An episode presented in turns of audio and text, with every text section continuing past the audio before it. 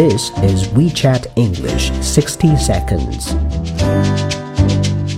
Hi，大家好，今天我们来看一看慎重思考英语有哪些说法。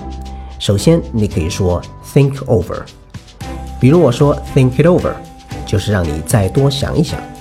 这里的 over 呢，就意味着反反复复的意思。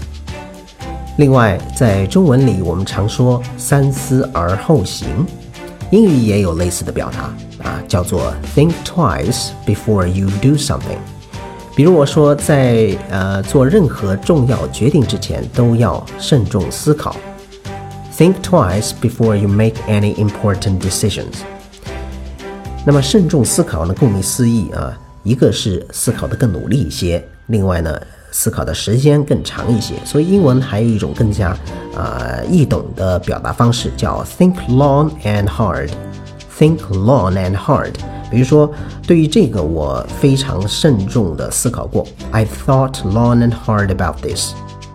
我希望你能腾出时间慎重思考这个问题。I would advise you to think long and hard about that。